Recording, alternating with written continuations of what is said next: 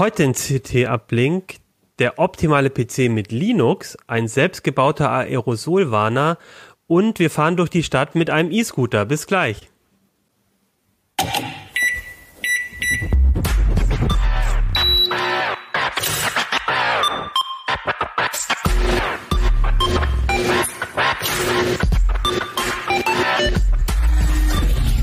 CT Uplink.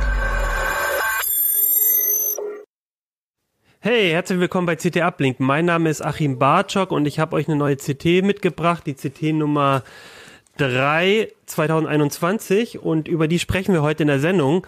Davor ein kurzer Hinweis, wir haben diese Woche einen Sponsor. Unser Sponsor ist nämlich die CT WebDev. Das ist die große Entwicklerkonferenz von unserem Magazin, von der CT. Und ähm, über die Details dazu erzähle ich euch am Ende der Sendung ein bisschen mehr. Okay, so legen wir los mit der Sendung. Wir haben heute drei Themen, nämlich äh, den optimalen PC mit Linux. Wir haben einen Aerosolwarner gebaut und es gibt ein bisschen Infos zu den E-Scootern. Dazu habe ich natürlich zu den drei Themen drei Gäste. Ähm, vielleicht stellt euch mal vor und welche Themen ihr so bei CT macht. Fangen wir an mit Thorsten. Ja, ich bin Thorsten Lehmus. Ich bin jetzt 20 Jahre bei CT. Ich habe früher Hardware gemacht und mache jetzt halt alles rund um Linux, aber eher so die Sachen unter der Haube, also Linux-Kernel und Init-Systeme und so ein Kram halt und Hardware halt. Genau, und die Kombination aus beiden heute so ein bisschen. Natürlich. Dennis. Ja, ich bin Dennis Schömacher aus dem Ressort Systeme und Sicherheit und ja, ich mache oft auch andere Sachen und jetzt bin ich mal eine Woche ausschließlich mit dem E-Scooter gefahren und habe mal geguckt, ne, ob das klappt oder nicht klappt. Ja, du bist, das ist eigentlich äh, ganz lustig. Du hast manchmal so auch so ein bisschen ungewöhnlichere Themen, die du so, weiß ich gar nicht, aus, aus Hobbygründen oder Interesse dann auch mal mitbringst, finde ich total mhm. schön. Ne, die Abwechslung, Abwechslung macht es, ne? Ja. So, und Pina, dich jetzt habe ich, du bist eigentlich Genau, ich bin äh, auch bei Systeme und Sicherheit und mache dort hauptsächlich Programmierartikel eigentlich, aber hin und wieder darf ich auch mal basteln und äh, weil jetzt gerade äh, ich im Homeoffice bin und hier eine, eine schöne Werkstatt ist, habe ich ein bisschen mehr gebastelt und auch mal mit Holz was gebaut. Mein Sensor hat ein Holzgehäuse bekommen. Ja, wir hatten ja schon so einen kleinen Einblick in deine Werkstatt äh, vor vor einigen Sendungen im Dezember. Also da Im könnt Dezember ihr auch nochmal, ja. genau, im Dezember, also könnt ihr auch nochmal gucken, wenn ihr die Sendung nicht gesehen habt, fand ich super spannend. Ist auf jeden Fall auch eine Sendung, die man sich angucken sollte und nicht nur hören, weil man so ein bisschen einen Eindruck bekommen kann, wie man so eine Werkstatt aufbaut. Ähm, ein bisschen programmiert hast du, glaube ich, aber auch für den Artikel. Ähm, ja. Genau, das gehört dann dazu halt später dazu. mehr. Dazu später mehr. Ich würde mal mit dem Linux-Thema anfangen. Wir haben ja vor ähm, einigen Ausgaben drei, Proje drei Bau Bauvorschläge für einen optimalen PC gemacht und da kommen, glaube ich, auch immer wieder die Fragen, Thorsten, ob, ob da Linux auch drauf läuft, ne? Ja, das war konkret in der 24. Äh, das war irgendwann im November, glaube ich. Ähm, und äh, na, da kommen tatsächlich immer gleich in dem Moment die Fragen, äh, wie gut läuft denn da Linux drauf? Und die Kollegen, die diese PCs gebaut haben, haben natürlich auch so einen Schnelltest gemacht.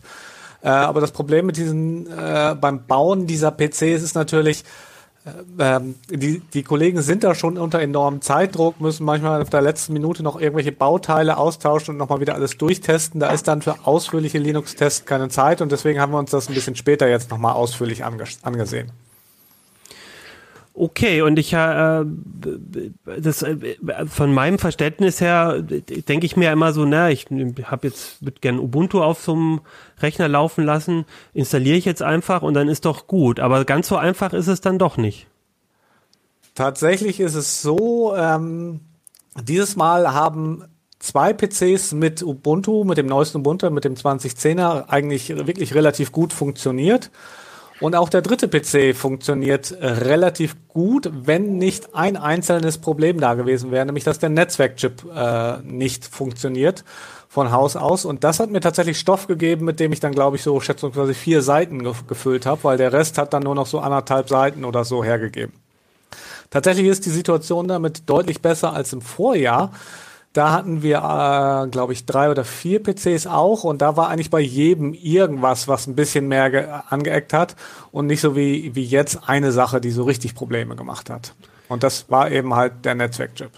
Aber also grundsätzlich, also bei dem bei dem Budget-Gamern war das so, im Prinzip installiere ich in der Regel auf so einen Rechner äh, mein, mein Linux drauf und dann habe ich vielleicht, muss ich so ein bisschen tweaken, um, ähm, um mit den Treibern nochmal so ein bisschen gucken, aber an sich läuft das alles von Haus aus bei, de, bei diesen Rechnern. Kommt ein wenig drauf an. Wenn, äh, wenn man das zu Hause macht, kriegt man manchmal den Eindruck. Das hängt aber auch so ein bisschen davon ab, wie alt oder neu die Hardware ist, mit der man das dann macht. Äh, Gerade in der CT-Redaktion äh, kriege ich ja immer relativ moderne Testgeräte, die, die frisch ausgestattet sind. Also entweder komplett PCs oder Notebooks oder jetzt hier diese Bauvorschläge, die natürlich auch relativ aktuelle Hardware nutzen. Sollte so Und sein da, zumindest. Ja, naja, äh, ein Bauteil war, glaube ich, auch schon einen Tick älter, aber wenn es dann immer noch gut genug ist und einen attraktiven Preis hat, macht das ja auch nichts. Und äh, da kann es dann doch eher mal so sein, dass, dass sich irgendwas findet. Und äh, wenn man dann halt auch noch so genau hinguckt, wie ich das mit meinem Wissen tue, das ich über die Jahre äh, bei CT erworben habe, dann finde ich eigentlich bei jedem PC irgendwas, was nicht geht. Da war zum Beispiel bei keinem der PC hat die äh, die, das Auslesen der Monitoring-Daten funktioniert. Also sozusagen, man konnte nicht so richtig nachgucken, wie heißt es denn jetzt dem Mainboard. Aber das ist jetzt ja für die konkrete Funktion jetzt nicht so äh, kriegsentscheidend. Man kann den PC ja durchaus trotzdem benutzen. Aber genau. Irgendwas findet man immer und tatsächlich auch bei älteren Rechnern. Wenn ich da ganz genau hingucke, finde ich eigentlich irgendwas, was nicht funktioniert. Aber manchmal merkt man das im normalen Alltag äh, nicht. Ich meine, hier bei diesem PC war zum Beispiel äh, bei äh, einem, äh, dem Allrounder, war ein digitaler Ausgang. Äh, den haben wir uns natürlich auch aus, äh, angeguckt, äh, was viel Arbeit dann immer macht, aber man weiß ja immer nicht, also ein digitaler Soundausgang. Man weiß aber ja nicht, ob genau unter den Lesern just einer ist, der den benutzen will. Und wenn man sich den dann nicht angeguckt hat, dann ist der Leser uns natürlich böse. Deswegen investieren wir da relativ viel Zeit zu, also möglichst viele Funktionen, die so ein PC bietet, auch auszuprobieren. Und da findet sich dann halt eben doch irgendwas, was man vielleicht beim, wenn man mal drauf einfach Ubuntu irgendwo auf so einem PC installiert, äh, nicht findet. Und tatsächlich ist es auch so, äh, Ubuntu hat sich, äh, ist manchmal einfach auch nicht die beste Wahl für so einen PC. Äh, wir haben tatsächlich jetzt äh, mit Ubuntu 2010 und Fedora 33 probiert. Die sind beide Mitte, Okto Mitte Ende Oktober äh, erschienen und deswegen relativ gut und frisch ausgestattet. Ähm, tatsächlich ist es aber so, wenn man Ubuntu 20.04 nimmt, also die aktuelle Langzeitversion, die, die fünf Jahre supported ist und im Frühjahr, im April rausgekommen ist, da sind die Treiber äh, ungefähr ein halbes Jahr älter halt und das bringt dann schon größere Probleme mit sich. Das haben wir im vorherigen Jahr gemacht. Da haben wir uns mal genauer angeguckt, wie diese Langzeitdistributionen sich auf so einen PC schlagen. Und das war, um es mal böse zu sagen, desaströs. Deswegen haben wir das dieses, dieses Mal gar nicht probiert. Äh, unter anderem auch, weil eben dieses große Netzwerktreiberproblem, was wir bei dem äh, Allrounder hatten, äh, tatsächlich schon bei den frisch ausgestatteten Linux-Distributionen gar nicht mehr auftritt. Das heißt, wenn man jetzt äh, äh Arch Linux oder OpenSUSE Tumbleweed auf diesem Allrounder installiert, dann merkt man gar nicht, dass es mit diesem Netzwerktreiber ein Problem gibt. Ich, ich, ich meine mich auch zu erinnern vom letzten Jahr, dass das Thema halt ist, dass also viele benutzen ja auch bewusst die Langzeit Ubuntu-Versionen. Also ich mache das zum Beispiel auch, weil ich dann, weil es dann wieder andere Themen gibt, die einfach funktionieren. Also ich, ich habe die nur in einer virtuellen Maschine, aber trotzdem bestimmte Sachen äh, kann man sich dann irgendwie ein bisschen besser drauf verlassen. Aber ähm, da war dann, glaube ich, auch das Problem, ne, dann ist der Linux-Kernel auch einfach ein bisschen älter und den will man vielleicht ja auch nicht selber patchen. Und, ähm, und dann kann es auch zu Problemen kommen, wenn ich mich da noch richtig dran erinnere. Ja, das Entscheidende ist tatsächlich bei Linux-Distributionen stecken ich würde jetzt mal sagen, 98 Prozent der Treiber, die du brauchst, stecken tatsächlich im Kernel. Hm. Äh, was eigentlich nicht drin steckt, ist schnell aufgezählt. Das sind so die 3D-Treiber. Der Basis-Grafiktreiber steckt heutzutage auch im Kernel. Äh, aber die OpenGL oder Vulkan-Treiber, die sind separat und ein Druckertreiber, so für Peripherie, die sind teilweise auch extern, aber alles andere steckt im Kernel. Und wenn der Kernel ein halbes Jahr alt ist, dann unterstützt der halt irgendwelche Hardware gerne mal nicht, die eben erst vor drei oder vier Monaten rausgekommen ist, weil da fehlt dann einfach der Treiber. Und Ubuntu versucht da ein bisschen gegen anzusteuern, mit, indem sie über diese Hardware Enablement Stacks neue Kernel nachreichen. Aber tatsächlich ist das so, äh, damit hinken sie, hinken sie der Entwicklung eigentlich immer noch äh, gerne mal ein halbes oder ein Dreivierteljahr hinterher. Und das macht sich einfach dann enorm bemerkbar. Das wird dann noch krasser, wenn man sich dann Linux Mint anschaut. Da ist ja zum Beispiel vor ein paar Tagen, äh, mit, mit, Mitte Jan Anfang Mitte Januar, äh, Linux Mint 20.1 rausgekommen und das hat halt noch einen Kernel, der ist schon bald ein Jahr alt. Also und äh, das ist einfach für viel moderne Hardware zu alt, gerade bei Notebooks. Also ich möchte an der Stelle mal eine Lanze brechen für die Linux-Entwickler, weil äh, dadurch, dass es die Hersteller nicht selber entwickeln, die Linux-Treiber, ist es halt meistens so, dass die erst anfangen oder so richtig anfangen, wenn äh, also zumindest der, der, der äh, Enthusiastenteil sozusagen. Also klar, äh, zum Beispiel Intel entwickelt dann auch mal selber Sachen und die sind dann auch genau. total früh im Kernel. Das ist natürlich super, weil dann einfach Dinge gehen, ohne dass man sich kümmern muss. Aber wenn halt äh, Leute in ihrer Freizeit diese Kernel, äh, äh, diese Treiber in, im Kernel programmieren, dann äh, haben, können die halt erst loslegen, wenn sie die Hardware haben. Und ähm, dann sind die als mal total schnell, also dass dann irgendwie zwei Wochen nach dem offiziellen Release schon ein Kernel da, äh, also ein, Treiber, ein Kernel da ist, wo der Treiber drin ist. Aber der ist dann halt noch ein Entwicklungszweig und dann muss dieser Kernel erstmal rauskommen und der muss halt in die Distributionen reinkommen. Und das dauert alles eine Zeit lang. Und ich habe ja bei mir, also wir haben ja im Büro oft auch dann Desktop-PCs, die einfach ja, äh, quasi unsere eigenen Bauvorschläge sind, aber nicht immer die allerneuesten. Und da habe ich die Erfahrung gemacht, es ist fast egal, welche Distribution ich installiere. Wenn der irgendwie ein Jahr auf dem Buckel hat oder zwei, dann läuft da immer alles sofort. Also dann habe ich eigentlich selten Probleme äh, direkt nach der Installation. Es ist halt nur mit ganz neuer Hardware, da ähm, gibt es dann als mal Probleme, wo irgendwas halt noch nicht unterstützt wird. Ich würde das ein bisschen defensiver sagen. Ganz neu ist es mit Hardware, die im letzten Jahr erschienen ist, würde ich sagen. Und um zu diesem Lanzebrechen für die Kernel-Entwickler nochmal was zu sagen. Tatsächlich ist es so, dass Realtek einen Treiber, einen Linux-Treiber für diesen Netzwerkchip installiert, äh, nee, nicht installiert, Realtek einen Treiber für diesen Netzwerkchip, der in diesem PC äh, drinsteckt, durchaus anbietet. Der ist sogar Open Source. Aber Realtek äh, ist da so ein bisschen bockig aus irgendwelchen Gründen und macht, bringt den nicht in die Linux-Kernel-Entwicklung ein, beziehungsweise die Kernel-Entwickler wollen den womöglich auch nicht haben weil sie schon einen anderen Treiber haben, der solche Chips unterstützt und Realtek müsste den eigentlich nur erweitern. Und das machen sie einfach nicht. Und deswegen musste dann da irgendwer hin, hin, sich hinsetzen und das sozusagen rüberholen aus dem Treiber und das anpassen. Das erwähnt der, der zweite Artikel äh, der Serie auch.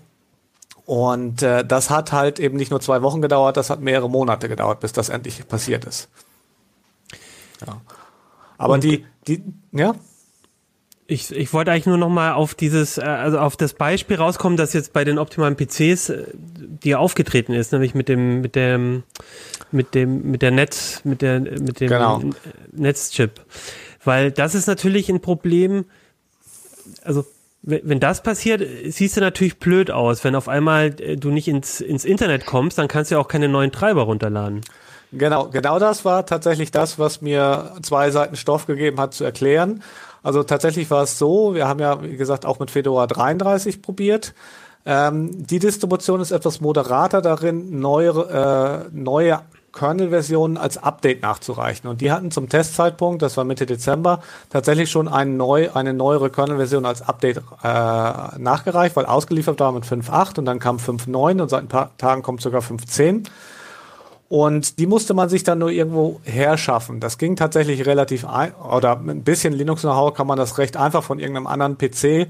Äh, da geht man auf die Webserver, lädt diese Pakete runter, äh, schiebt, äh, bringt, packt die auf den USB-Stick, bringt sie zu diesem PC, installiert sie.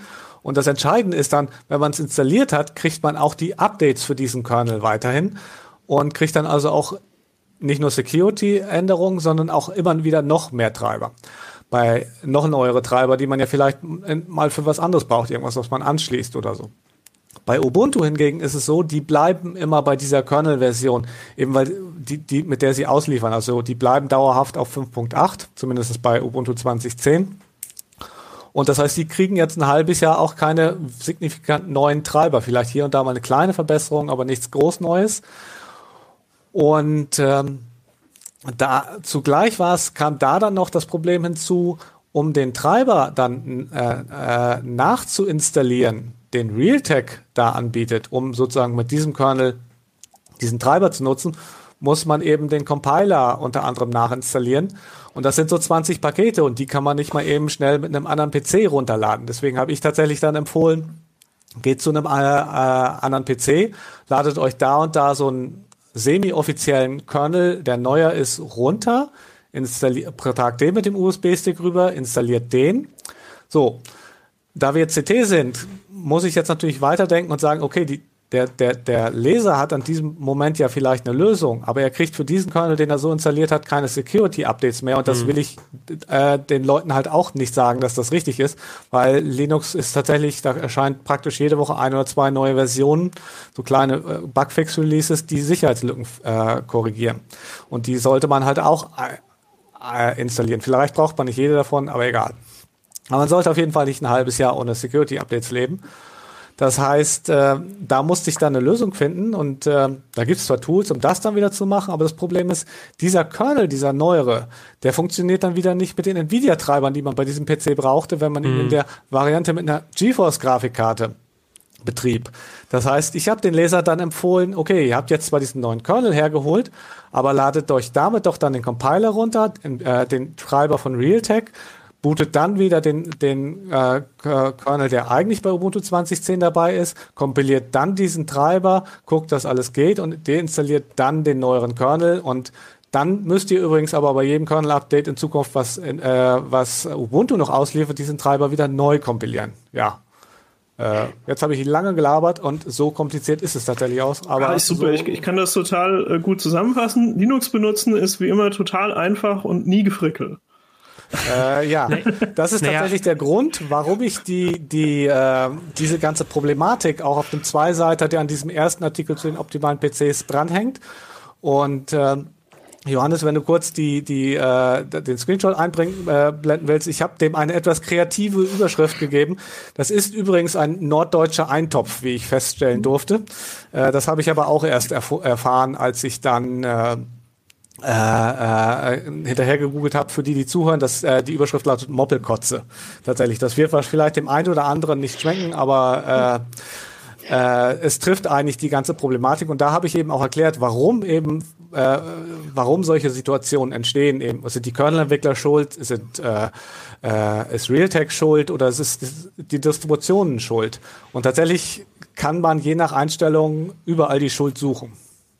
Ja, wir, wir haben lustigerweise nur zur Überschrift, äh, da, da hatten wir dann auch in der bei den ähm, sozusagen in der Qualitätssicherung bei den Kollegen, die dann den Artikel am Ende nochmal angucken und schauen, ob das inhaltlich alles so passt, äh, wurden dann auch Augenbrauen hochgezogen, aber das der Hinweis, dass es sich ja um ein Gericht handle aus Norddeutschland, hat dann alle überzeugt, dass das für eine Überschrift durchaus ja. äh, in, Ordnung, in Ordnung ich bin ist. Zwar, bin ja Norddeutscher, aber das wusste ich selber nicht. Ich kannte den Eintopf auch nicht, aber es war eine gute Argumentationshilfe.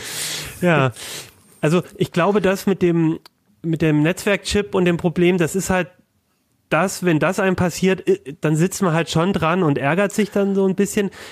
Aber du hast ja schon gesagt, in der Regel ist, sind diese Probleme zumindest wie, wie Spina ja auch schon gesagt hat, wenn man, wenn man vielleicht nicht die aktuellsten Chips, die aktuellsten Motherboards oder so nimmt, äh, die aktuellen Mainboards, ist das nicht mehr so ein, ist das meistens nicht so ein Problem was wären deine Empfehlungen an der Stelle? Ich meine, das ist jetzt schwierig. Letztendlich jetzt den Leuten zu sagen, nehmt ein anderes Mainboard, das würde ja dann wieder darum dazu führen, dass eigentlich der optimale PC halt nicht mehr in der Kombination passt.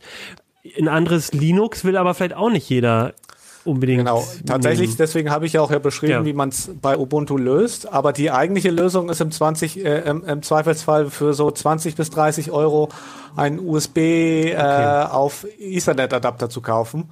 Äh, der ist vielleicht auch sonst auch irgendwie mal praktisch, aber es ist natürlich wieder A, Geld, das man ausgeben mhm. will, muss und was man vielleicht nicht will. Und am Ende ist es dann doch wieder nur Elektro Elektroschrott irgendwann, ja. äh, der für die Umwelt auch nicht gut ist. Also auch so eine Sache. Ja. Okay, also oder vielleicht auf nächste Weile warten. Also ich bin vor einer Weile auf Arch umgestiegen, weil ich einfach auch gerne mal ganz neue Hardware haben will. Und ähm, das geht halt ganz gut. Als Rolling Release Distribution habe ich halt immer ganz neue Kernel und viele Pakete in der allerneuesten Version. Also das ist schon cool. Und meistens funktioniert es auch. Aber ich muss schon zugeben, seit ich Arch benutze, sind mir in einer etwas dichteren Folge als unter Ubuntu die Updates um die Ohren geflogen, wo irgendwas nach einem Update nicht mehr ging. Ich selber äh, präferiere da tatsächlich Fedora. Die sind äh, haben nicht eine nicht ganz so, es ist keine Rolling Release Distribution, also man hat nicht immer ganz die neuesten Versionen, aber man hat zumindest bei dem Kernel und bei den Grafiktreibern kriegt man immer wieder die neuesten Versionen nachgereicht mit ein bisschen Verzögerung.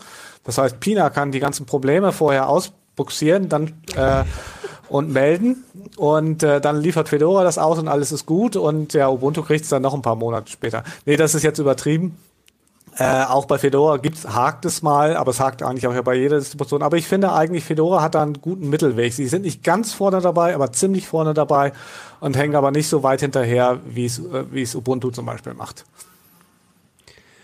Gut. Ich, ähm, bevor wir jetzt darüber diskutieren, welche welche Linux-Distribution ihr benutzt. Äh, also wie gesagt, ich habe ähm, in der VM äh, Ubuntu laufen. Mm, aber äh, und Dennis, ich weiß nicht, welches Linux benutzt du so? macOS. okay, nein, aber also das zählt als Linux. Ja, als Unix, als Unix, Unix zumindest, ja. Also ich würde mal vorschlagen, wenn ihr den optimalen PC mit einem Linux bespielen wollt, dann empfiehlt sich auf jeden Fall die, die aktuelle CT und die Artikel von Thorsten dazu. Aber auch und die Artikel sind auch so ganz unterhaltsam, denke ich. Genau, ich wollte gerade sagen und auch so, wenn ihr das Thema öfters mal habt, du hast ja auch schon öfters drüber geschrieben Hardware, ähm, Zusammenspiel zwischen Hardware und, und, und Linux, sind die einfach auch, glaube ich, ganz schön lehrreich. Mich würde es nochmal interessieren, ähm, ob ihr da draußen ähm, selber ähm, wenn ihr einen optimalen PC habt, ähm, ob ihr da drauf äh, Linux drauf laufen habt und wenn ja, ähm, welche Distribution und welche Erfahrungen ihr vielleicht gemacht habt. Äh, genau, also das äh, vielleicht ähm, habt ihr noch mal andere Probleme, dann löst die Thorsten für euch ganz bestimmt. Oh. ähm, genau, dann äh, genau könnt ihr uns auf YouTube oder auf Heise Online posten oder an uplink@ct.de schreiben. Genau, und dann würde ich sagen oder würde ich fragen, äh, Pina, hast du denn deinen Aerosol-Warner, ähm, äh, die, die Software auch quasi auf deinem Fedora programmiert oder ah, nee, äh, auf deinem Arch Linux äh, programmiert oder wie war das? das? Ich habe das natürlich auf meinem Arch Linux programmiert. Ich habe mich übrigens auch äh, aktiv gegen Linux entschieden. Die andere Variante, man könnte so einen Sensor nämlich durchaus auch mit dem Raspi aufbauen. Ich habe einen ESP8266 genommen, der ist nämlich einfach noch mal ein ganzes Stück billiger. Äh, mit dem Raspi würde es aber auch funktionieren. Also mhm. die ganzen Schnittstellen hätte der Raspi. Und dann hätte ähm, man auch ein Raspbian wahrscheinlich drauf laufen und. Ja, beim Raspi ist eigentlich, also äh, bei, bei Desktops ist das eine Riesendiskussion, welche Distribution nehme ich. Äh, beim Raspi ist das fast immer einem Raspbian oder äh, einem irgendeine Spezialdistribution, die eine Sache für dich löst. Genau. Und du, hast, installierst. Und du hast aber den ESP 8266 genommen. Das ist genau. quasi nochmal einfach alles ein bisschen kleiner, ein bisschen stromsparender, alles ein bisschen runtergefahren und vor allem mit einer WLAN-Schnittstelle, so dass man halt quasi sein Projekt relativ autonom von, von, äh, von, von Computer irgendwo hinstellen kann und der trotzdem irgendwo hinfunkt. So, das, genau, oder habe ich das zusammengefasst gut? Ja, ja. Also äh, den, den ESP, den gibt's in ganz vielen Varianten. Also es gibt einen ESP32, der hat mehrere Kerne, das brauche ich aber nicht. Die Rechenleistung der 8266 ist ein bisschen langsamer, aber hat auch WLAN und so. Also wenn einem ein Kern reicht, dann äh, geht das. Und äh, den gibt's auch in Platinen, wo im Prinzip alles schon drauf ist, was man braucht. Also ich habe einen Node MCU verwendet das ist quasi eine Platine mit einem USB-Stecker dran und da habe ich dann auch den FTDI-Adapter. Das ist ähm, so eine Platine, die braucht man, wenn ich jetzt zum Beispiel ein ESP12F-Modul habe ich für andere Projekte manchmal benutzt. Das ist noch ein bisschen billiger. Da zahle ich dann vielleicht für den ESP12F äh, 2 Euro und für den Node MCU vielleicht 4. Äh, dafür habe ich alles schon on board. Also ich kann da nichts mehr falsch anschließen oder so, sondern ich habe wirklich ähm, sozusagen alles, was ich brauche für die Kommunikation zwischen Rechner und äh, dem Mikrocontroller, habe ich on board einfach ein USB-Kabel dran und ich kann loslegen. Äh, als Entwicklungsumgebung nehme ich da immer äh, inzwischen Visual Studio Code mit Platform.io. Das, äh, man kann das alles auch mit der Arduino-IDE machen, aber ganz ehrlich, die Arduino-IDE hat einfach keinen sehr bequemen Editor. Und äh, ich will halt Syntax-Highlighting und äh, so. Das ist, in Visual Studio kannst du dann die, die Funktionen anklicken und kommst dann zu der Definition der Funktion im Code und so Zeug. Und das kann die Arbeit einfach sehr erleichtern. Zumal äh, diese Mikrocontroller auch nicht unbedingt mit, zumindest nicht mit meiner Lieblingsprogrammiersprache zu programmieren sind. Also Python da drauf laufen zu lassen, ist, glaube ich, nicht völlig unmöglich, aber nicht naheliegend. Eigentlich will man das in C programmieren. Mikrocontroller sind halt echt so minimale Rechner, da, da ist nur das drin, was sie unbedingt brauchen. Und C-Code, da habe ich halt volle Kontrolle, was der tut aber ich kann mir halt auch an jeder Stelle ins Knie schießen. Also Pointer und äh, Speicherlecks und so, alles möglich. Okay. Ähm, also das, also das war quasi der Ausgangspunkt technisch. Vielleicht noch mal einmal kurz. Ähm, ich vermute, Aerosolwarner war jetzt für dich der, der, der, der Ausgangspunkt. Ne? Ähm, man soll viel lüften. Äh, man, man, man hat, also ich denke natürlich an die CO2-Warner jetzt in der ne, Corona-Zeit. Ähm, da habe ich mich so ein bisschen gefragt, es gibt ja auch so Bauprojekte für so reine CO2-Warner. Warum hast du das ein bisschen anders gemacht? Also, ähm, ohne dass ich das jetzt wirklich äh, zahlenmäßig belegen kann, aber mein Eindruck war, dass jetzt während der Pandemie die CO2-Sensoren total im Preis hochgegangen sind. Das ist so ein bisschen wie die Webcams, die auch gerade überteuert sind, ähm, weil alle eben diese CO2-Sensoren einbauen prinzipiell, ich sage da überhaupt nichts dagegen. Also zum Beispiel die Make hat ein richtig schönes Bastelprojekt mit einem CO2-Sensor und ich finde, das ist auch definitiv wert, nachgebaut zu werden. Ähm, CO2 ist aber halt nicht wirklich der Wert, den ich messen will. Also ähm, ich habe halt in einem Raum normalerweise, wenn Menschen da sind, reichert sich CO2 an und dann gehe ich davon aus, dass sich auch Aerosole angesammelt haben. Aber ich habe die nicht direkt gemessen. Ich habe ja CO2 stattdessen gemessen. Und ich habe mir halt ge mich gefragt, kann ich nicht irgendwie die Aerosole direkt messen? Und dann habe ich mich dran erinnert, dass äh, mein Chef Peter Siering, der hat mal so einen Feinstaubsensor für draußen gebaut von dem Projekt Luftqualität von .net. Das ist so ein äh, von einem äh, Stuttgarter Makerspace äh, entwickelt. In Stuttgart ist ja die Luft furchtbar schlecht und die haben dann gesagt, wir machen so ein Citizen Science Projekt und messen jetzt, wie, wie schlecht das wirklich ist und so. Und da sind jetzt in ganz Deutschland sind diese Sensoren. Und Peter hatte halt rausgefunden, ja, der Sensor ist an sich ganz cool, aber zum Beispiel direkt nach dem Regen zeigt er mir immer irreal hohe Werte an. Und dann ging es so ein bisschen um die Frage, warum sind denn nach dem Regen die Werte so hoch? Und wenn man sich mit dem Prinzip von dem Sensor beschäftigt, dann fällt einem auf, woran das wohl liegt, weil in dem Sensor habe ich im Prinzip einen Laser, der in so einem in so einer komplett dunklen Kammer ähm, äh, halt in eine Richtung schießt und ich habe quasi ein, äh, ein, eine Fotodiode, die wird von dem Laser nicht getroffen. Und dann pustet der Sensor mit einem Lüfter, pustet der ähm, Luft rein, die er durch so einen Schlauch ansaugt. Und wenn dann Feinstaub in der Luft ist, und dann bricht dieser Feinstaub einen Teil von diesem Laserlicht. Und nur weil das gestreut wird an dem Staub, messe ich dann an der Fotodiode einen Wert. Und äh, das ist so das Grundprinzip, wie diese Sensoren funktionieren. Und wenn ich jetzt aber statt Staubteilchen, was ja Festkörper wären, kleine Tröpfchen in der gleichen Größe hätte, dann brechen die natürlich das Licht auch. Also die, die streuen das eben auch und deswegen messe ich dann bei einem Sensor, der draußen Feinstaub messen soll, nach dem Regen einfach, dass die Luft feucht ist. Also da sind dann Aerosole draußen, die sind völlig harmlos, aber die verfälschen den Messwert. Ja, und ich habe mir gedacht, hm, dieser Sensor äh, ist vergleichsweise günstig. Also das ist ein STS 011 Sensor ähm, und der kostet so 27 Euro rum. Und dann habe ich gedacht, ja, dann nehme ich doch den und messe einfach mal mit dem im Innenraum. Ich sollte im Innenraum, in meinen Wohnräumen ja eigentlich total niedrige Feinstaubwerte haben. Hoffentlich. Weil ich da ja keine Dieselautos habe oder so. Ähm, und ja, äh, mein, das Ergebnis dieser Sache ist, das stimmt auch. Also man kann äh, mit diesen Sensoren durchaus Aerosole messen. Allerdings mit ein bisschen, also man muss mehr interpretieren bei den Messwerten als bei den CO2-Sensoren. Weil ähm, es gibt relativ viel Verdunstung, gerade im Winter, wenn die äh, Luft, also so Heizungsluft ist halt sehr trocken, das heißt, die Aerosole verdunsten auch.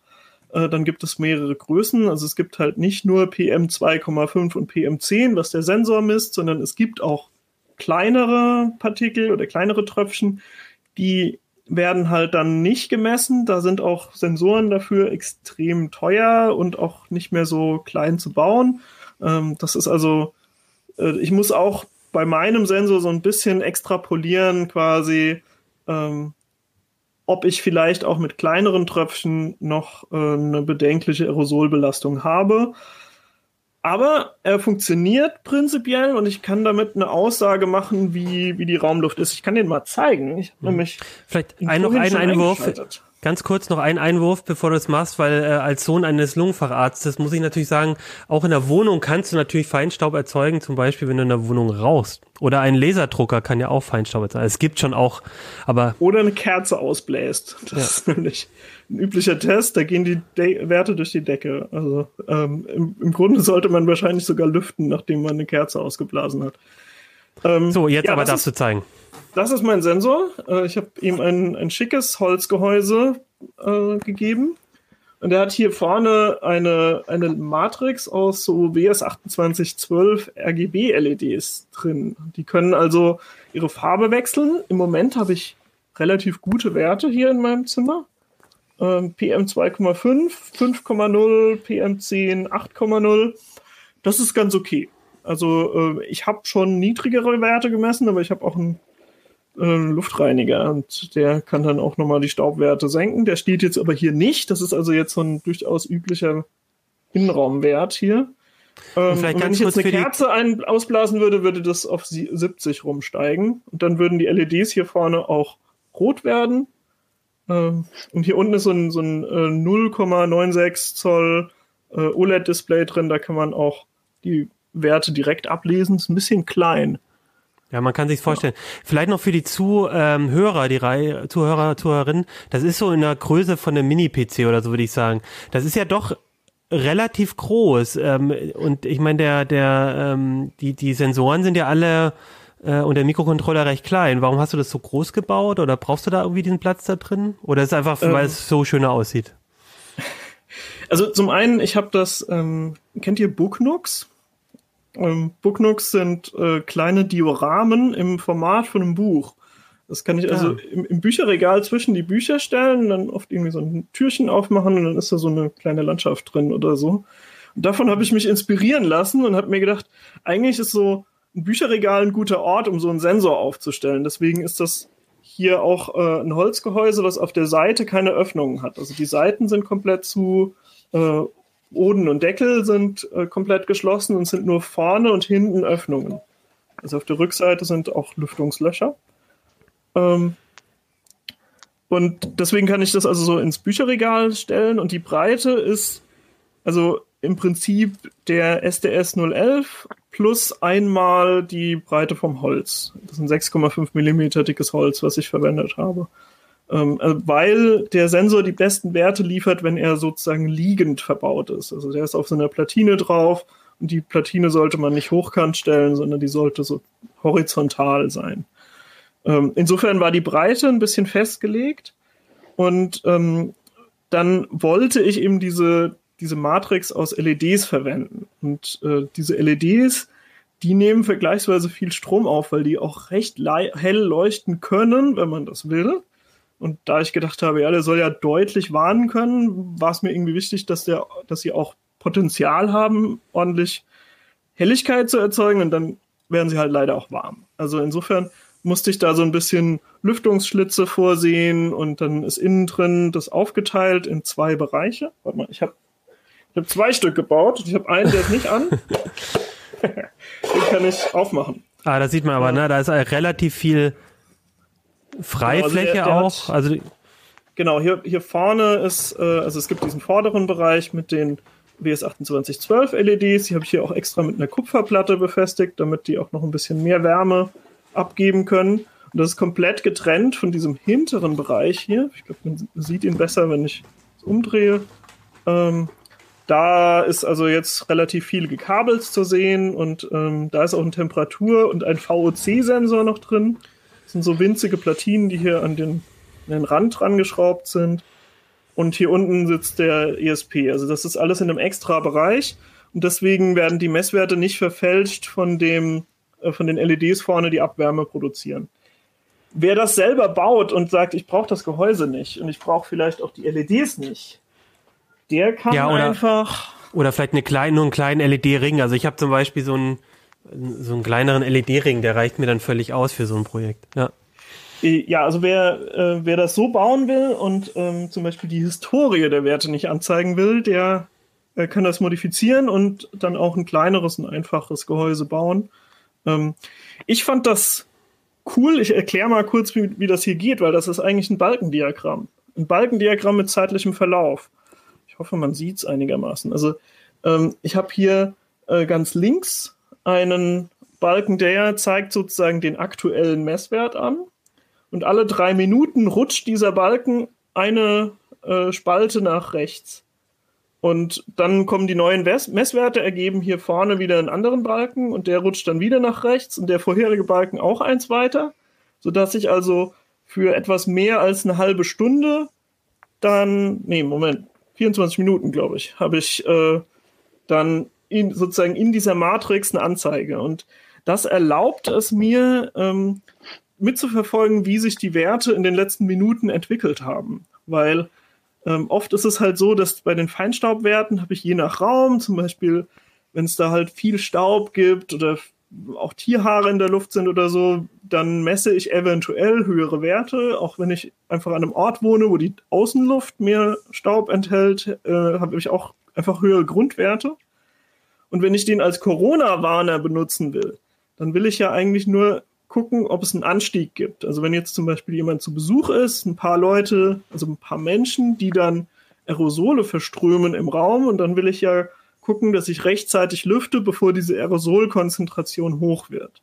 Und das sehe ich dann eben ganz gut an diesem, dieser diagrammartigen Darstellung, weil dann die Balken eben immer höher werden und ich weiß, oh, okay, die Balken gehen hoch, jetzt sollte ich vielleicht mal die Fenster aufreißen. Das ist aber dann wichtiger, dass es diesen Anstieg gab, als dass es vorher vielleicht schon auf Gelb war. Also ich habe das jetzt normiert mhm. auf Werte, die bei mir hier Sinn ergeben. Ich denke, das dürfte auch in vielen Städten hinkommen. Aber ich war nicht in Stuttgart, um es auszuprobieren. Mhm. Und jemand in Stuttgart muss eventuell einfach den Mindestwert anpassen. Das kannst du aber machen. Also in der, in der Firmware habe ich das extra in so einen, so einen Header-File ausgelagert, damit es leicht zu ändern ist. Du hast aber keinen CO2-Sensor auch noch mit drin, weil das wäre vielleicht auch ganz interessant, mal zu gucken, wie, wie das auch korreliert vielleicht. Ja. Ähm, ich habe es überlegt, aber dann wäre das ganze Ding eben noch mal um die 70 Euro teurer geworden. Mhm. Das ist nämlich und auch dann dachte ich mir, dann ist es vielleicht sinnvoller, weil die Kosten für ein ESP sind ja nicht das Entscheidende. Der ESP ist super billig. Mhm. Das heißt, wer einen CO2-Wert haben will, baut entweder den Sensor von der Make, beziehungsweise ich habe bei mir äh, so ein ARANET 4, der war auch mal in der CT äh, als Kurztest. Ähm, das ist halt auch einfach ein CO2-Sensor mit einem Display und äh, die kann man sich ja auch nebeneinander stellen, wenn man will.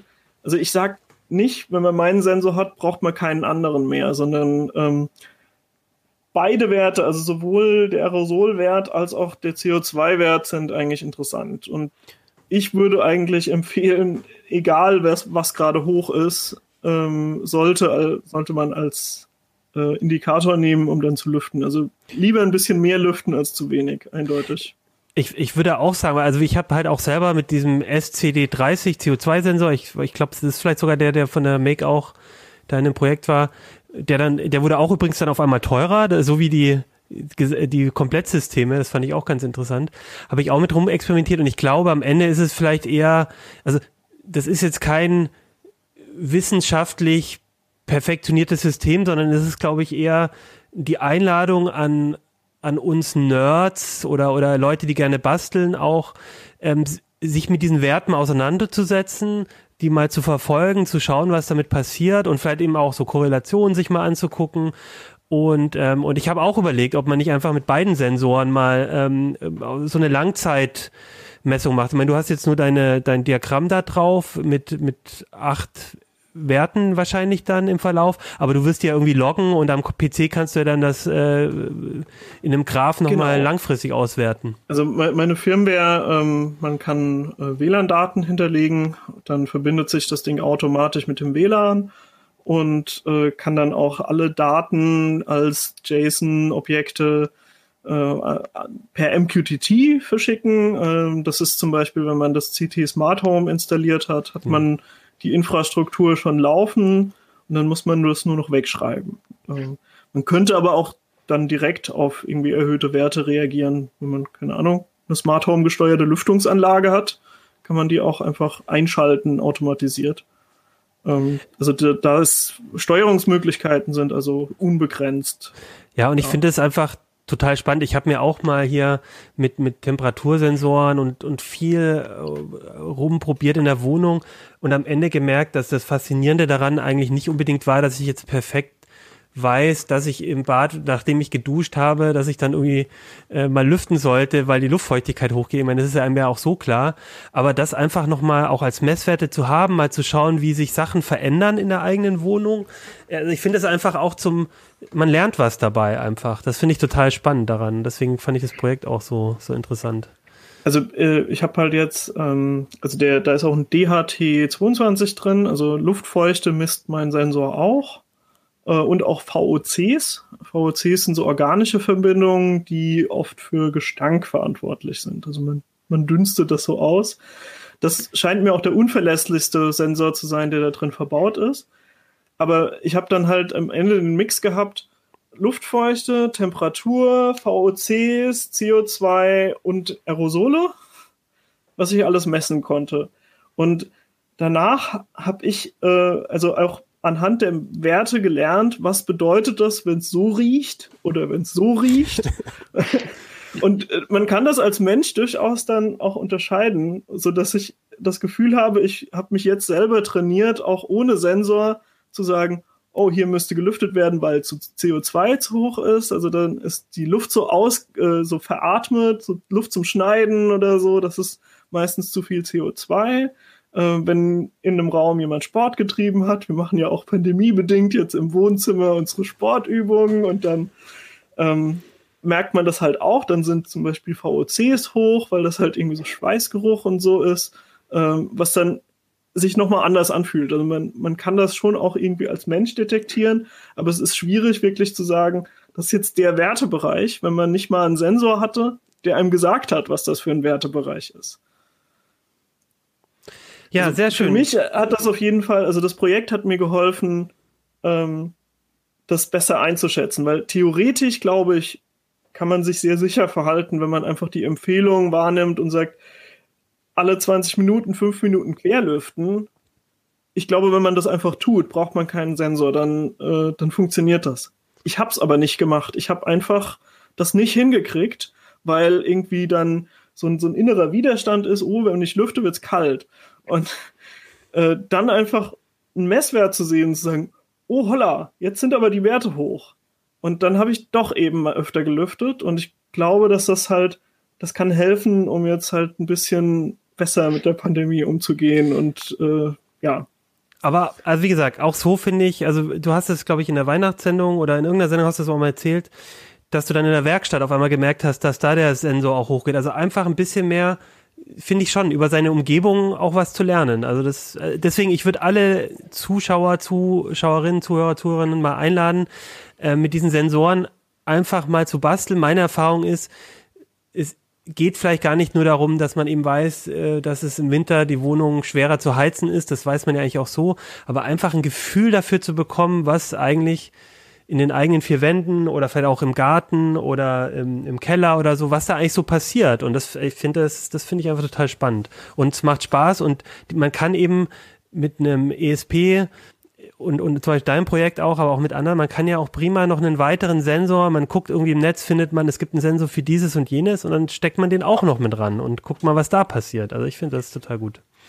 Also ich habe äh, diesmal auch extra ein Gehäuse gebaut, was ein bisschen schön ist, weil ich den, Eindruck hatte, wir haben das oft nicht mitgeliefert mit unseren Bastelprojekten und äh, ich, ich glaube, das macht manchmal echt was aus, dass man auch so eine Anregung kriegt, wo man sagt, oh, wenn ich das so baue, dann sieht das auch was aus. Ähm, aber äh, man kann also das erheblich schneller fertig bekommen, wenn man das Gehäuse weglässt oder zum Beispiel sich was 3D druckt. Also ich habe CAD-Files veröffentlicht, die kann man auch modifizieren, die sind mit Onshape gemacht. Äh, da kann man sich einfach einen kostenlosen Account machen und dann äh, wie bei Git, wenn man ein Repository forkt, kann man bei Onshape einfach eine Kopie von meiner, von meinem Design machen und dann daran rumfuhrwerken, wie man will. Das ist äh, vergleichsweise einfach und in der CT war eine Anleitung, wie man Onshape bedient. Äh, beziehungsweise demnächst kommt noch eine Ergänzung dazu. Dann, dann können alle auf Profiniveau aufsteigen.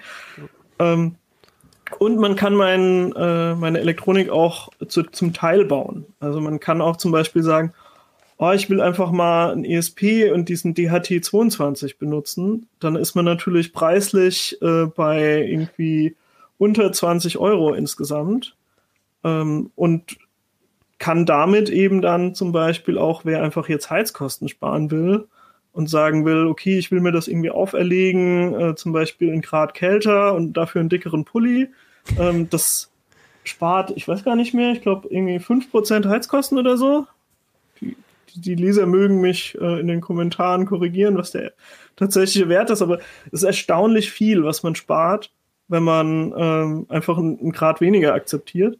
Und meistens ist es ganz gut, wenn man es einfach mal gemessen hat und sagt, ah ja, okay, so fühlt sich das an. Das sind jetzt irgendwie 19 Grad, das sind 20 Grad im Zimmer und so. Und ähm, also das ist sozusagen ein ganz leichter Einstieg. Der VOC-Sensor ist auch relativ billig, wobei, wie gesagt, der misst meiner Meinung nach am schlechtesten. Ähm, und ja, 27 Euro kostet dann halt der, der Feinstaubsensor.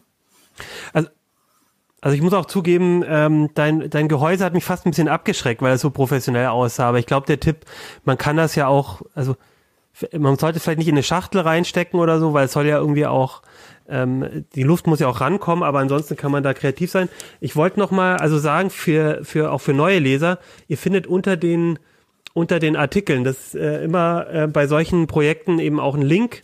Da kann man dann jetzt in deinem Fall auch von dem Artikel in der CT eben Code und Designs und alles runterladen. Also wenn ihr, wenn ihr die CT habt, ähm, da stellen wir euch natürlich für solche Projekte auch immer die, die ähm, möglichst alles zur Verfügung, was wir dann gesammelt haben zu dem Projekt. Und im YouTube-Kanal gibt es auch ein Video, wo ich Auf noch ein bisschen Heise, was erzählt habe Online. dazu. Im Heise genau, Online das ist im Heise Online YouTube-Kanal und eben auch verlinkt bei diesem Zusatzmaterial vom Artikel. Das lohnt sich bei allen Bastelprojekten da reinzugucken. Teilweise gibt es da richtig viel zusätzlich. Okay, so jetzt aber genug gebastelt. Ich, ich weiß, die CT-Uplink ähm, äh, die sind natürlich alle Linux-affin, die sind natürlich fast alle Bastler, aber vielleicht gibt es ja den einen oder anderen, der sagt, ja, ich, das ist jetzt nicht so mein Thema. Für die haben wir jetzt noch am Ende ein Thema, das glaube ich für die, wo alle mitmachen können, nämlich der E-Scooter. Dennis, du hast, ähm, also ich, ich, ich rekapituliere mal, vor ein paar Jahren ging es los, dass eh überall in der Stadt diese Scooter stehen, ähm, so für kurze Strecken, total praktisch. Du hast dir jetzt nochmal, weiß ich, kannst du gleich erzählen, warum, nochmal dir selber einen, glaube ich, gekauft oder geschnappt zumindest, als, oder, also nicht, okay, du schüttelst den Kopf. Also du hast einen aber für eine längere Zeit benutzt und mal deine Erfahrung gesammelt und die in CT so ein bisschen veröffentlicht. Er, erzähl mal, wie kam es dazu? Ja, genau. Also im Endeffekt war mein Fahrrad kaputt. okay, so einfach. Ich, ja, so ging es los. Also ich, mein Fahrrad war kaputt. Ich wollte noch einen Kumpel besuchen. Und dann habe ich mir halt so einen Leihroller geholt, bin damit gefahren und dachte, ja, das macht ja eigentlich ganz Spaß. Es zieht ganz gut an von der Geschwindigkeit. Ähm, aber es ist so gesehen auch vergleichsweise teuer. Du zahlst da echt nach Minute 20 Cent pro Minute. Und dann bin ich zu meinem Kumpel gefahren und wieder zurück. Und dann bin ich, was waren das, glaube ich, fast 10 Euro los gewesen. Und vor allem, wenn man das öfter macht oder ein Pendler ist, geht das ja richtig ins Geld. Ne?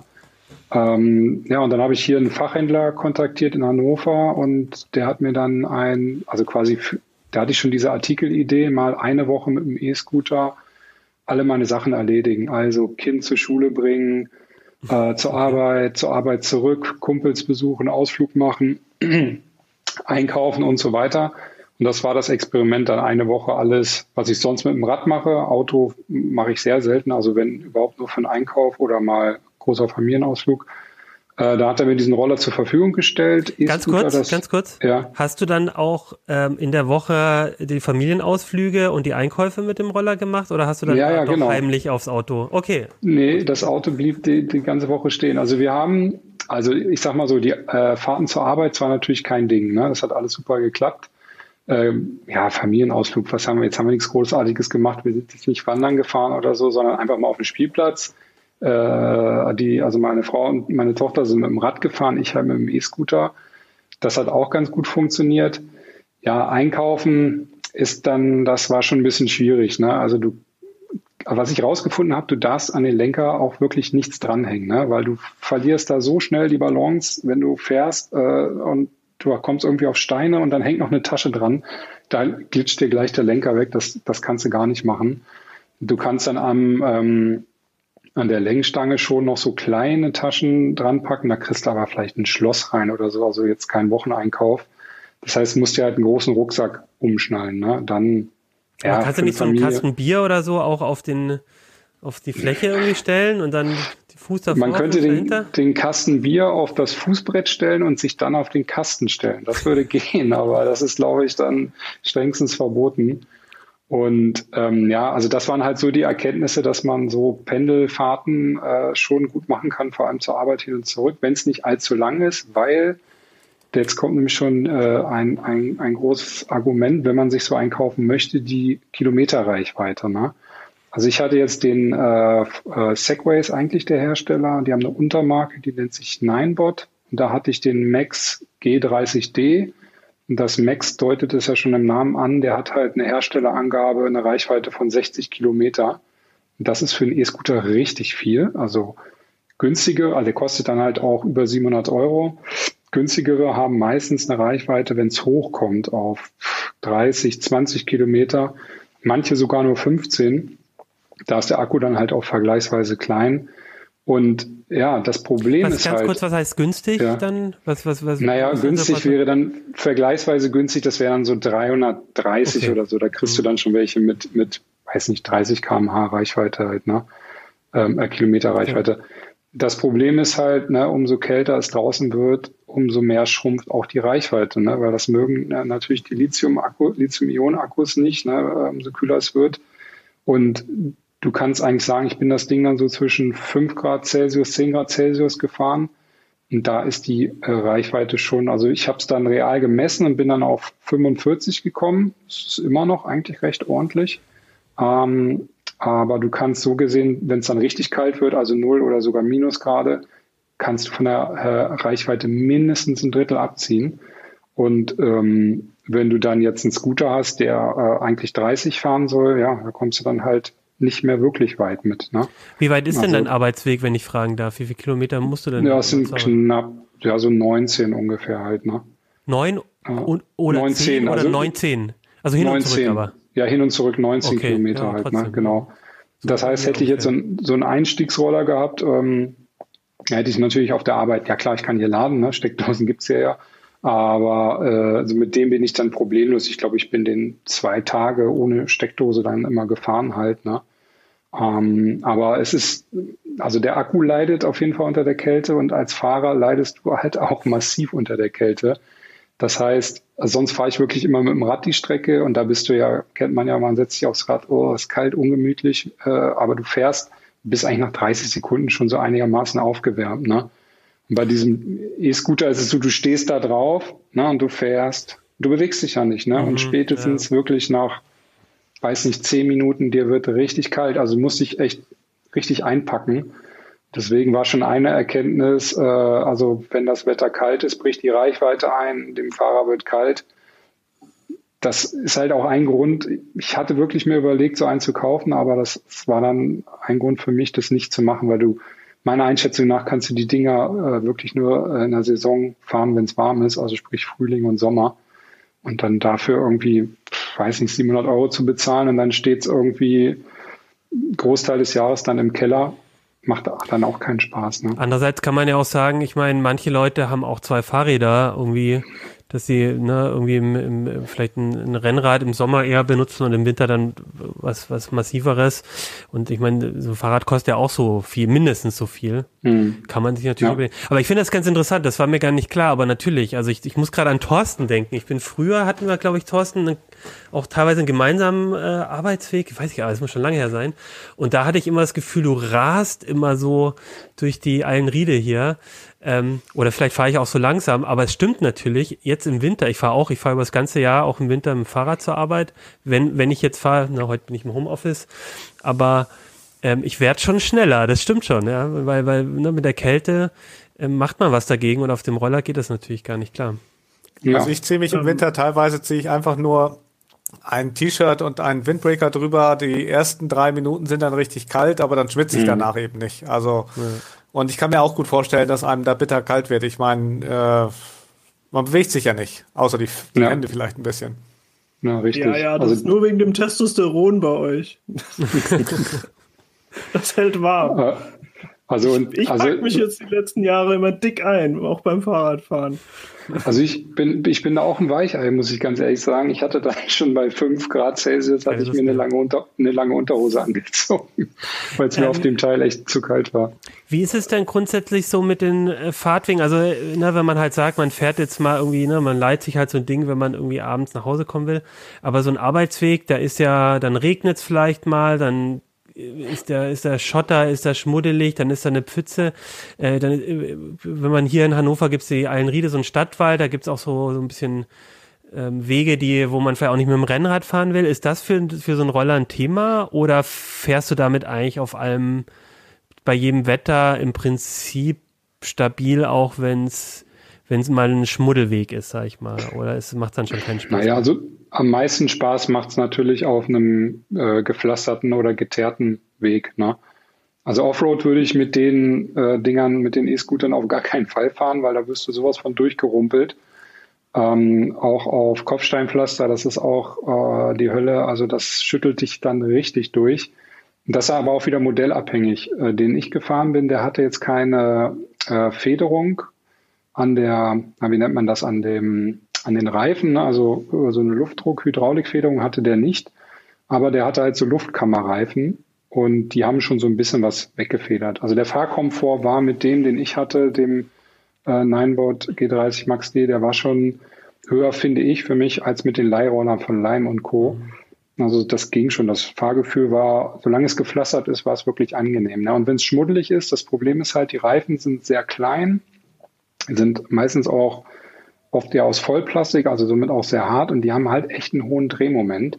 Das heißt, äh, wenn du da äh, während des Regen fährst oder so, da kannst du auch echt ganz schnell dann äh, mal wegrutschen halt, ne? durch vor allem durch diesen hohen Drehmoment. Und dann gibt's halt auch ähm, Vorder- und Heckantrieb. Der, den ich jetzt hatte, der hatte einen Heckantrieb. Das fand ich ganz angenehm, dass man so geschoben wird. Das hat sich ganz gut angefühlt. Ähm, viele haben aber einen Frontantrieb und da ist es mit dem Wegrutschen äh, noch echt äh, viel unangenehmer. Ich bin auch eingefahren und da merkst du dann richtig, du hältst den Lenker irgendwie und dann, wenn du so wegglitscht, äh, das kann dann schon echt schnell passieren. Mhm, ja. So aus deiner, du bist, wir sind ja auch ein Technikmagazin, ist dir denn noch ähm, ähm, so aus diesem Technischen, also ist dir da noch irgendwas aufgefallen? Ich meine, du hast ja jetzt auch verschiedene ausprobiert. Ähm, Gibt's, gibt's da irgendwie was, wo du sagst, ähm, das hättest du so nicht gedacht oder das kriegt man erst so bei einer Woche so ein bisschen mit oder gibt es da noch irgendwelche Besonderheiten? Na, die Dinger sind alle zu langsam. Aber das liegt leider an der Gesetzgebung. Ne? Also im Sommer 2009 wurden die ja offiziell zugelassen, die E-Scooter. Also wenn die bestimmte Voraussetzungen erfüllen, wie die müssen eine Vorder-, integrierte Vorder- und Rücklicht haben, zwei Bremsen, eine Motorbremse, die auch per Rekupation äh, den Akku wieder füllt, wenn man damit bremst, eine mechanische Bremse und so weiter. Und jetzt kommt einer der größten Kritikpunkte für mich. Die Dinger dürfen halt maximal 20 km/h fahren. Ne? Und ähm, E-Bikes, bei E-Bikes ist es zum Beispiel so, da äh, greift der Motor, darf unterstützend bis 25 km/h eingreifen. Wenn man schneller fahren will, muss man halt äh, Muskelkraft investieren. Bei den E-Scootern in Deutschland ist es 20 und am Anfang, also wenn man die Dinger frisch fährt, äh, dann fühlt sich das noch relativ schnell an. Aber bei mir war es wirklich so, ich äh, bin dann auch durch diesen Stadtwald gefahren und da ist eine Strecke, die geht fast anderthalb Kilometer, fast nur geradeaus und ich hing da auf Vollspeed.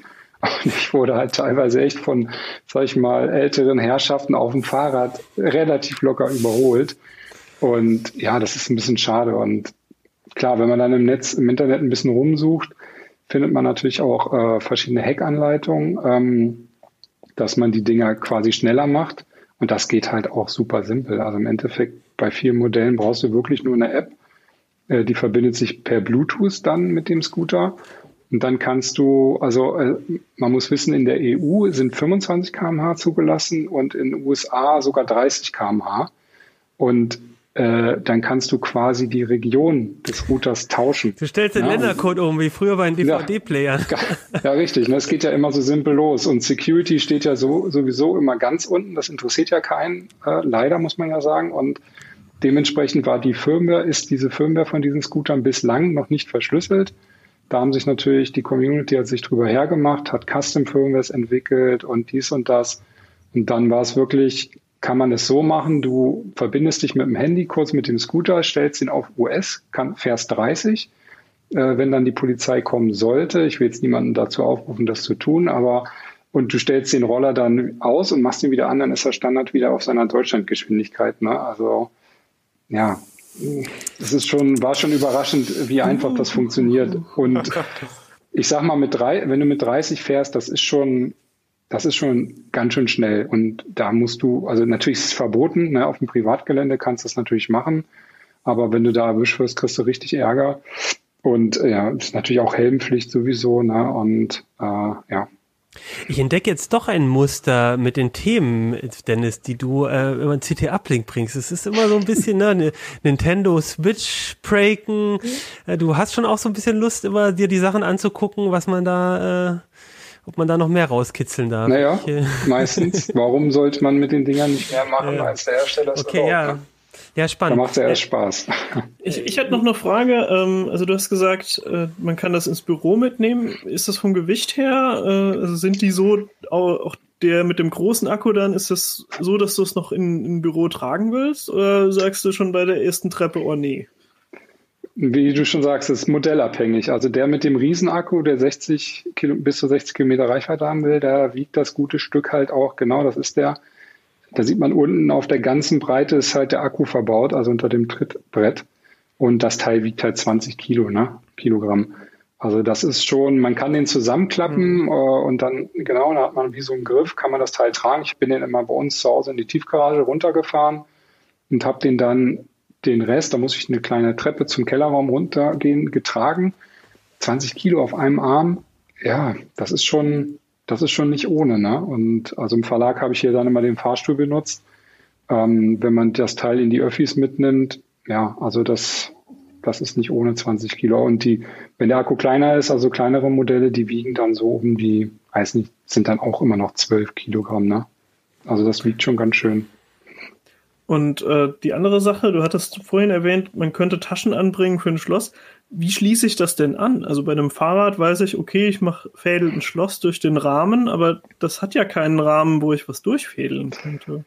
Ja, richtig, das ist schwierig. Also du hast auch, äh, beim Rad gehst du ja auch oft einfach durch den Reifen. Ne? Und das ist auch wieder modellabhängig manchmal oder auch schlossabhängig, modellabhängig natürlich kannst es durch den Reifen durchfädeln äh, äh, oder du versuchst ja auch irgendwie ein Rahmenstück zu finden, wo es Sinn macht, das Schloss äh, dran zu packen, äh, so dass man es nicht einfach hochziehen kann. Wenn du es an die Lenkerstange machst, natürlich lächerlich, dann ziehst du einfach so das Schloss hoch. Ne? Aber es gibt je nach Modell, den, den ich hatte, da konntest du den äh, äh, unten äh, genau da, wo man sieht, über dem vorderen Schutzblech konnte man den ganz gut anschließen an diesem äh, Steg, sage ich mal halt. Ne? Da ging das ganz gut. Und man sieht es auch bei den Reifen, die sind ein bisschen durchgängig vorne mhm. äh, ähm, durchlässig. Also wenn man so ein ganz äh, dünnes Schloss hat, was man natürlich dann auch wieder schnell durchschneiden kann, könnte man es dann auch so anschließen. Die Teile haben auch, also der hatte auch eine Wegfahrsperre, aber die ist relativ lächerlich, die aktivierst du per App. Und dann blockiert der Motor so ein ganz bisschen, der Roller fängt an zu piepen.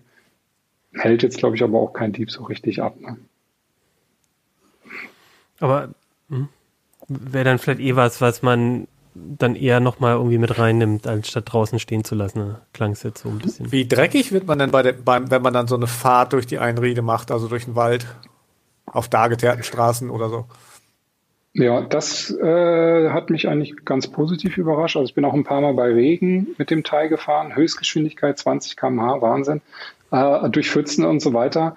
Und also jetzt an äh, den Schuhen oder an der Hose hatte ich nichts. Das haben die kleinen Minischutzbleche schon gut abgefangen. Der Roller sah dann natürlich schon, der war von der Unterseite und innerhalb der Schutzbleche klar wie beim Fahrrad, der war schon ordentlich zugeschmoddert. Ne?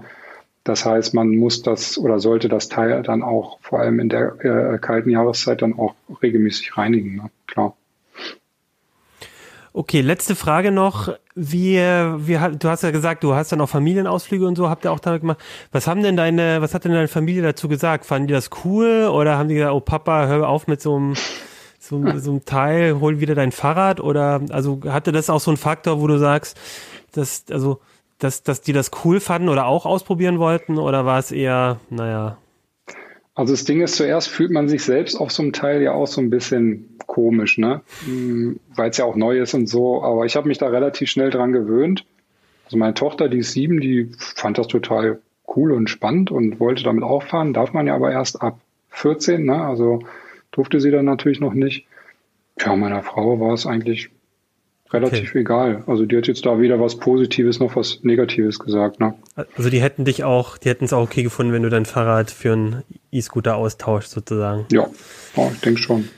Ich finde okay. ja immer diese elektrischen Skateboards, die würden eigentlich den Coolness-Faktor bringen, aber die mhm. darfst du ja in Deutschland gar nicht fahren. In Deutschland darf man ja nur Sachen fahren, die mindestens einen Griff haben. Ach, und das, das heißt, so, okay, so, das, ein Skateboard, wo du, wo du einfach nur so eine Fernsteuerung quasi in der Hand hältst, um die Geschwindigkeit mhm. zu regeln, ähm, die darf man halt bei uns, glaube ich, dann nur auf Privatgrundstücken fahren. Mhm. Ich ahne schon, wenn das in Deutschland nicht erlaubt ist, dass wir da Dennis in einer der nächsten Sendungen äh, Guck mal, was ich, was ich da CD-Artikel sehen werden. Oh Gott. Uiuiui. Ja, okay, dann ich danke euch. Wir hatten jetzt ähm, wirklich drei sehr unterschiedliche Themen, aber ich fand es alles sehr spannend äh, gehabt. Ihr findet diese Themen auch nochmal alle in, in CT zum Nachlesen. Und wenn ihr irgendwie noch, wie gesagt, Kommentare zu Linux und optimaler PC habt oder selber E-Scooter, andere E-Scooter-Erfahrungen vielleicht auch gemacht habt, vielleicht ähm, äh, dann genau, schreibt uns an ähm, uplink.ct.de oder schreibt uns auf heise.de, auf, auf YouTube. Wir, wir gucken uns das an. Und dann würde ich sagen, ähm, WebDev wolltest du noch erwähnen? Gibt es noch einen Hinweis für unseren Sponsor? Danke, Pina. Genau, zum Schluss noch mal einmal kurz zur WebDev. Das ist unsere äh, Entwicklerkonferenz von, von CT. Ähm, das ist eine Entwicklerkonferenz, die am 9. Februar stattfindet und die findet dieses Jahr logischerweise ähm, rein ähm, digital statt. Die hatten wir sonst immer auch mit Präsenz. Und ähm, in diesem Jahr geht es um äh, Web-Performance vor allem. Es gibt Vorträge, Workshops rund um das Thema, zum Beispiel für Frontend-Entwickler. Ähm, und da gibt's verschiedene Tagesworkshops und auch so längere Workshops. Ähm, das Programm ist auf jeden Fall interessant. Ich habe vorhin mal reingeguckt. Ähm, das findet ihr auch auf der Webseite von CT WebDev. Ähm, wenn ihr das irgendwie interessant fandet, wenn ihr Entwickler seid, dann ähm, geht dahin. Es gibt einen Rabattcode für ähm, CT Uplink Gucker, der heißt WebDevPod21, also W-E-B, D-E-V, P-O-D 21, WebDevPod 21. Den müsst ihr in den Rabattgutscheinfeld reinsparen, dann, äh, reinschreiben, dann spart ihr noch 15 Prozent. Die Webseite ist, ähm, findet ihr über heise.de slash s slash kleines w, 5.8, großes X oder ihr sucht einfach nach CT WebDev im Netz, da findet ihr es auch. Und wie gesagt, ein Rabattcode WebDevPod21 und da könnt ihr auch einen meiner unserer Kollegen sehen, nämlich den Yobaga, der wird dort auch moderieren. Der, ähm, den habt ihr erst vor kurzem über die Browser bei CT Uplink gesehen und ähm, das passt natürlich auch als Thema. Es geht auch, glaube ich, in den Vorträgen zum Teil um Browser-Performance. Also guckt da rein, ähm, wenn euch das interessiert. Und ansonsten würde ich sagen, ähm, sehen wir uns wieder nächste Woche. Da gibt's dann auch schon eine neue CT und bis dahin wünsche ich euch viel Spaß beim Basteln mit äh, mit Linux und dem ESP oder bastelt an eurem E-Scooter, aber nicht zu viel. Nicht, äh, nicht zu schnell, ne? Alles klar, macht's gut. Bis dann. Ciao. Tschüss. Ciao.